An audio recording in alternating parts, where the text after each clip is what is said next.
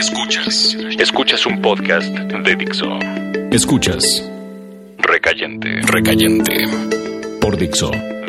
La productora de podcast más importante en habla hispana. Al día siguiente me llamó Cecilia. Dijo que llegaría a Guadalajara a las seis de la tarde. Cecilia. Cecilia, le dije, ¿estás segura que ya puedes viajar? Claro, contestó. No me escapé. Me dieron un papel, un certificado. Puedo convivir con los demás. El doctor lo firmó. También un supervisor. Está bien. La interrumpí. Paso por ti, a las seis. Si llego antes, tomaré algo en el bar. Entonces nos vemos mañana. Colgamos. La última vez que vi a Cecilia la pasamos bien. Ella compró dos de mis pinturas. Entonces salimos. Nos metimos a un bar y terminamos la fiesta dos días después del 212. Ella dijo que había venido solo a verme. Yo le dije gracias, pero la verdad es que había venido al festival. Al día siguiente fui por ella al aeropuerto. No encontré tránsito. Llegué temprano. Me metí al bar y pedí algo. No vi cuando Isabel se sentó a mi lado y ordenó al barman lo mismo que yo había tomado.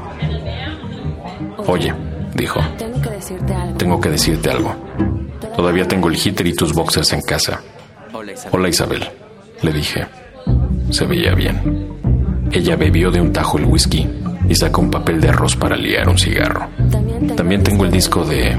No es mío, es de Madela, le dije. Del día que terminamos en su casa. Ah, sí, me respondió. De todas formas tengo tu hitter y tus boxers. Mira, siento cómo terminó todo en aquella fiesta. Cecilia y tú encerradas en la bañera. Tiro loco recitando un diálogo de Grace Kelly. Luego, alguien prendió la alfombra y me dijeron que Cecilia y tú terminaron golpeándose. Lo siento. Lo siento. Está bien, no te preocupes, dijo. Fue divertido. Oye, estoy esperando. a Cecilia. Viene en el siguiente vuelo. Ah, Ah, bueno, no sé. Supongo que debo irme. Isabel se levantó con sus largas piernas. Soy un hombre de piernas. Las de Isabel eran torneadas, unas piernas de primera. La vi alejarse moviendo las piernas, el culo y las caderas. ¿Qué diablos? pensé. Pagué mi bebida, la alcancé y fuimos a la ventanilla de boletos más económica. Compramos dos boletos con el último dinero que tenía de las pinturas. La señorita que nos atendió escuchaba una canción, la misma de la fiesta con Madela. Dos boletos a las Dos Vegas. boletos a Las Vegas, le dije. La canción continuaba.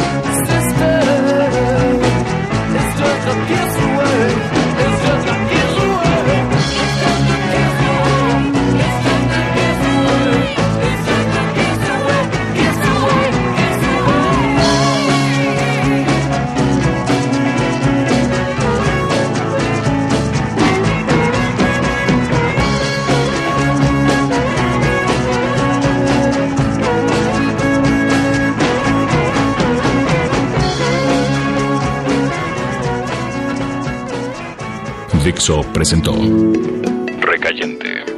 Fernando Benavides, Federico del Moral.